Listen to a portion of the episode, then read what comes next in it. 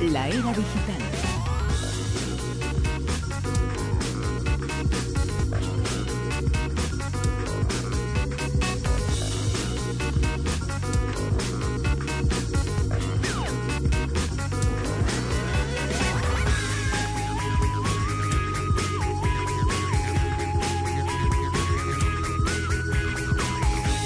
Ya estamos en la era digital con Javier Sevillano. Javier, muy buenas, ¿qué tal? Buenas noches, aquí con la Blanca Paloma. ¿Eh? Lo, que, lo que tiene que pesar eso que es todo de plata y oro, ¿eh? Jolines, es eh, tremendo.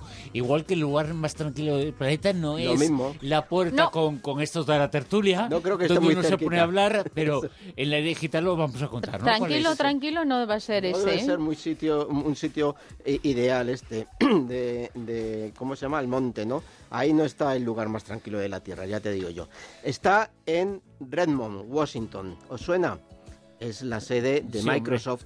Pues en Microsoft han montado una habitación lo que técnicamente se llama una cámara anecoica. Es una cámara que está, digamos, eh, forrada, por así decirlo, de varias paredes, eh, de forma que cada pared eh, tiene su propia insonorización y además está colgada como de unos muelles para que no haya oscilaciones, no esté en contacto ni siquiera con la propia estructura, estructura del edificio en el que está y eh, además está dispuesta, eh, tiene un sistema de aire acondicionado especial, por supuesto, los eh, cables que entran para iluminar y bueno, to- todas las instalaciones internas que tiene eh, entran a la habitación, a la, a la cámara de una forma especial para minimizar lo más posible eh, todos los ruidos que procedan del exterior. ¿Y es la única en el mundo No, que no, hay no, así? no es la música. Una Ah. cámara anecoica es, bueno, hay muchas en Esta tiene la peculiaridad que está registrada, ahora la han registrado como eh, la cámara o el lugar más silencioso del mundo. Tan silencioso eh, que registra eh, menos 20 y pico eh, decibelios, menos 20,6 creo que son. Hasta ahora sabía- había otras cámaras, y hay otras cámaras anecoicas, pero esta es la que ha batido últimamente todos los récords de, silencio. ¿Qué peculiaridades tiene esta cámara y por qué la han construido ahí? Han tardado bastante tiempo, han tardado entre diseñarla, ubicarla y lograr esta insonorización casi más que absoluta, pues eh, han tardado entre, en- casi seis años, ¿no? Aunque han sido los dos últimos años en- cuando ya se han puesto manos a la obra y, han logrado esta, eh, esta maravilla tecnológica. Eh, ¿Para qué la utilizan? Pues la utilizan para pruebas de, de ordenadores, para pruebas de, ruidos de ordenadores, por ejemplo, los famosos ruidos de ventiladores, de procesadores, de componentes internos de una CPU o de un, de un de ordenadores y de teléfono y tal. Entonces en, este ambiente tan absolutamente eh, eh, libre de sonidos eh, mm, reducir, eh, saber exactamente de dónde proceden y por qué surgen los sonidos que oímos en, los ordenadores. Y, lo que intentan es mm, disponer estos componentes para que unos ruidos se anulen a otros y el ruido final que tiene el, el- ordenador sea eh, el, mínimo posible. ¿no? También lo usan para, para micrófonos, para depurar eh, sonido digital, para eliminar también eh, el ruido de las pantallas, de la retroiluminación, bueno, y para todas estas cosas relacionadas evidentemente con Microsoft. Lo que ocurre que, bueno, es curioso porque eh, em, eh, tenemos en eh, la gente que trabaja allí dice que hay que acostumbrarse, que no es tan fácil trabajar en ese ambiente, que es, es similar a cuando tú entras en una habitación oscura, que al Eso- principio eso no es. ves absolutamente nada y luego al ratito eh, eh, vas viendo un poco de claridad, ¿no? De- Y a mí el- me el gustaría-.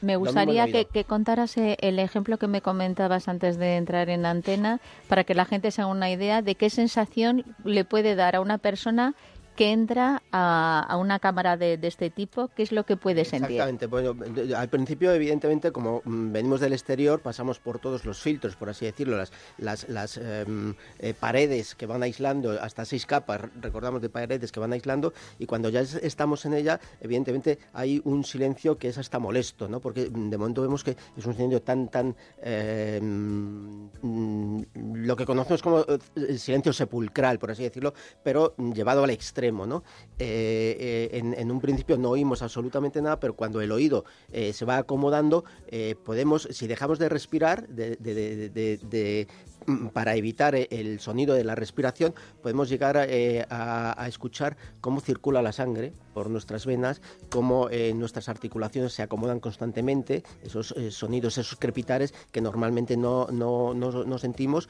y no escuchamos y en, esta situación, en, este ambiente, lo llegamos a escuchar. el problema es que la gente, que hay, visitas a esta cámara anecoica y hay gente que, mucha gente que no aguanta, que no inmediatamente se tiene que, sentar, que, que, salir porque la sensación es tan extraña, tan, tan poco natural, por así decirlo, que se tiene que salir. Eh, la han solicitado también científicos para hacer investigaciones eh, sobre mm, privación de sensorial eh, para estudiar problemas eh, psicóticos y problemas esto y tal, pero claro, eh, no Microsoft no está muy por la labor de colaborar ahí porque necesitarían unas autorizaciones especiales de los pacientes, por así decirlo, para, mm, para llevar ahí y puede, puede haber problemas de salud y cosas. No es fácil. Los que trabajan ahí dicen que no es fácil, que hay que, acostumbrarse a vivir en, en, y trabajar, vamos, en una cámara, en una cámara anecoica. Hay una historia que puede marcar mucho esta era en la que estamos. Un secuestro virtual de una película, Piratas del Caribe 4, que nos puede... Eh, cinco, que puede ser demostrativa de todo lo que puede ocurrir y todo lo que puede estar ocurriendo ya piratas informáticos o quienes sean eh, consiguen la película antes de que se estrene. A través eh, de diferentes eh, formas evidentemente esa película ya no está en celuloide está en un soporte digital. Y esa película se consigue cuando el pirata la tiene cuando el secuestrador en este caso la tiene tiene la película le dice a la productora le dice a la productora de Hollywood si no me pagas tanto dinero yo voy a empezar a darla a conocer. Empezaré con 20 minutos en tal fecha. Si no me das 300 millones de dólares. Si no me los das, una semana después, daré a conocer otros 20 minutos. Así hasta que dé a conocer toda la película antes de que tú lo hagas y ganes miles de millones de dólares eh, con ella yo solamente te estoy secuestrando por unos cuantos cientos de millones de dólares. Es una historia tremenda, porque es un secuestro, entre comillas, eh, limpio, pero es terrible porque el eh, daño económico puede ser eh, muy grande y puede demostrar lo que puede estar ocurriendo en otras muchas cosas. Sí, el, antecedente a esta, a, este, este, a, esta extorsión, porque es una extorsión pura y dura. Extorsión, secuestro digital. como quieras llamarlo. Bueno, pues eh, lo ha sufrido Netflix. Lo, Netflix lo eh, sufrió con la última temporada que está por estrenarse aquí en España de, eh, creo que se llama, yo no la sigo, la serie es Orange is the New Black, me parece que se llama. entonces ya lo, lo anunció, los piratas informáticos le advirtió a Netflix que si no pagaba un rescate, por así decirlo, en bitcoins, pues que iba a ir soltando, por así decirlo, los capítulos y es lo que ha, lo que ha hecho. En, poco a poco los voy a ir dando a conocer, y vas a... En la página de No vas a tener el beneficio que esperabas, ¿no? Netflix no, no accedió al chantaje y bueno, pues eh, en, esta página que decimos eh, ya están algunos de los capítulos de la última serie, la última temporada de Orange is the New Black. Bueno, pues eh, lo que ha sufrido Netflix también le ha pasado a Disney. Disney eh, mm, le advirtieron eh, que estos piratas u otros piratas, no se sabe porque el FBI anda detrás de varias pistas, que, tenía en su poder la película. en un principio Disney no, dio a, conocer cuál era la película y se suponía que era o Piratas del Caribe 5 o la tercera entrega de Cars. Eh, pero posteriormente se ha sabido que era esta la de eh, la, la, última entrega de Jack Sparrow, ¿no? Y entonces pide una cantidad de bitcoins y le dice lo que tú has muy bien has dicho. Si no nos accedes a esto, cada X tiempo vamos a ir soltando 20, 20 minutos. ¿Qué ocurre? Que Disney ha dicho que no va a pagar, que no, no ha pagado y, no piensa pagar. En España la película está eh, se ha estrenado ahora recientemente, a finales del mes de mayo, pero también hay otras películas eh, que están... Claro, que esto va a continuar. Claro, exactamente. ¿Qué ocurre? Que el FBI mm, tiene varias eh, pistas abiertas, pero no puede, de momento, no sabe, porque claro, ellos dicen, mm, pueden ser unos piratas que estén en un determinado país, pero el software pirata que usen eh, sea de otro país, con lo cual puede parecer, claro, que sean del país que es del software, pero realmente están en otro sitio. Entonces es complicado seguir. ¿De Disney ha salido? No, de Disney no ha salido. Las medidas de seguridad que tiene Disney son bastante fuertes para que esto no ocurra. Pero ¿qué ocurre? Que la, la película poco antes de, del estreno tiene que distribuirse y entonces hay otras subsidiarias o empresas distribuidoras que ya no dependen tan directamente de, la propia Disney, de la casa central, por así decirlo, que mm, les llega las copias a su poder y es de ahí en donde tienen menos controles. Son más eh, vulnerables. claro, es que antes eh, cuando se distribuía una película, cuando se entregaba las, a las salas, se daba un celular. ahora se manda un WeTransfer. Para que nos eh, hagamos una idea. Por, esos, esos correos, esas eh, rutas, por así decirlo, están muy bien controladas por esta gente, por los piratas eh, informáticos y entonces en cuanto bueno tienen oportunidades, pues secuestran virtualmente una copia y es lo ah, que... Pero cada vez hay más delincuente, delincuencia en esto, ¿eh? que si los datos secuestrados, que si las películas secuestradas, que si el disco secuestrado, es, es como nuevos delincuentes, ciberdelincuentes. Ciberdelincuentes es cada vez, eh, tuvimos hace mm. poco eh, el, ataque de ransomware que tuvimos y que una de las eh, posibilidades que se barajaban a, priori era que, bueno, a lo mejor a todas estas empresas como Telefónica aquí en España, que fue la más sonada, les quieren pedir un rescate para liberarles de todo esto. No ocurrió en ese momento, pero bueno, este es uno de los objetivos de los piratas informáticos. Empresas que están en, el punto de mira, pues eh, ya han sufrido extorsión ABC, que es a veces la televisión de Disney, eh, National Geographic, la Fox, IFX, bueno, un montón de cadenas cuyo negocio precisamente es este, claro.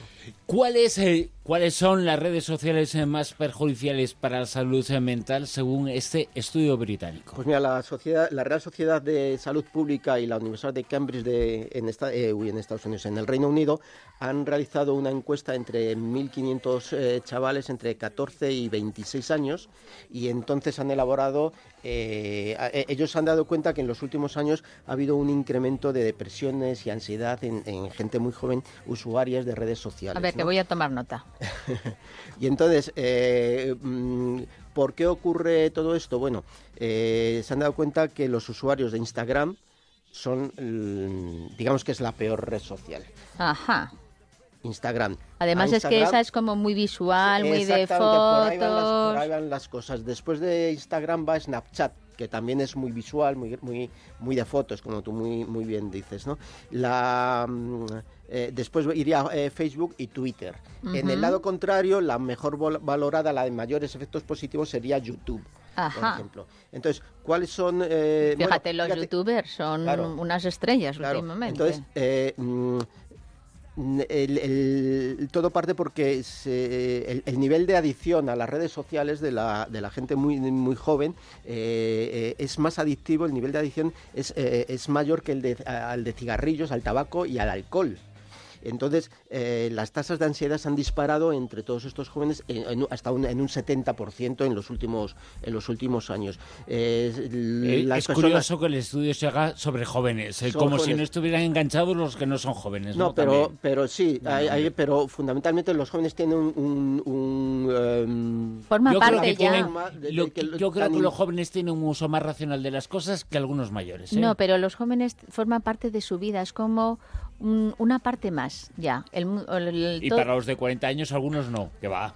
Bueno, pero es menos específico. En general, toda la población necesita dispositivos pegaditos a ellos. Es que no, la mayoría ya no hablamos de, adicciones extremas, sino que forma parte de su vida. Tal vez tengas más herramientas personales para saber, para advertirte tú mismo de que ya vale de usar por hoy la red social. a lo mejor algún chaval, los chavales a lo mejor no tienen eh, desarrollado todavía ese, ese tipo de herramientas personales para decir, bueno, ahora voy a hacer otra cosita, ¿no? Eh, normalmente ocurren en chavales que están eh, más de dos horas diarias enganchadas a, una red. ¿Y qué es lo que ocurre? Pues que si en estas redes, como tú me decías, sobre todo las muy visuales, eh, ven constantemente que hay gente de vacaciones, sus amigos están saliendo de noche mientras ellos están estudiando o no les dejan salir, les producen una frustración. Esa frustración lleva a una cierta ansiedad y sobre todo eso ver vídeos y fotografías de su vida que ellos puedan subir con las que puedan comparar con otras personas de su que tengan eh, agregadas en sus en sus redes en sus redes Insisto que ese problema no es solo de los jóvenes, es de todos. No, lo que pasa es que este estudio está realizado este estudio sí, pero se puede extrapolar el resultado es igual de negativo para jóvenes que para adultos. Y también hay muchos adultos enganchados y muchos adultos, por cierto, escuchándonos haciendo la encuesta y participando, que ha habido mucha gente que ha participado en esa encuesta que tenemos en nuestro perfil en Twitter. Preguntábamos a los oyentes, ¿nos visitan los extraterrestres? Hasta ahora nada más y nada menos que el 63% de nuestros oyentes dice que sí, pero la encuesta va a estar en marcha durante muchísimo tiempo más. Por cierto, bueno, Javier Sevillano, muchas gracias. Hasta la semana que viene. Que os tenéis que quedar en la sintonía de Onda Cero porque ahora vais a escuchar a Hitor Gómez con el transistor. Mañana no. El próximo sábado volvemos.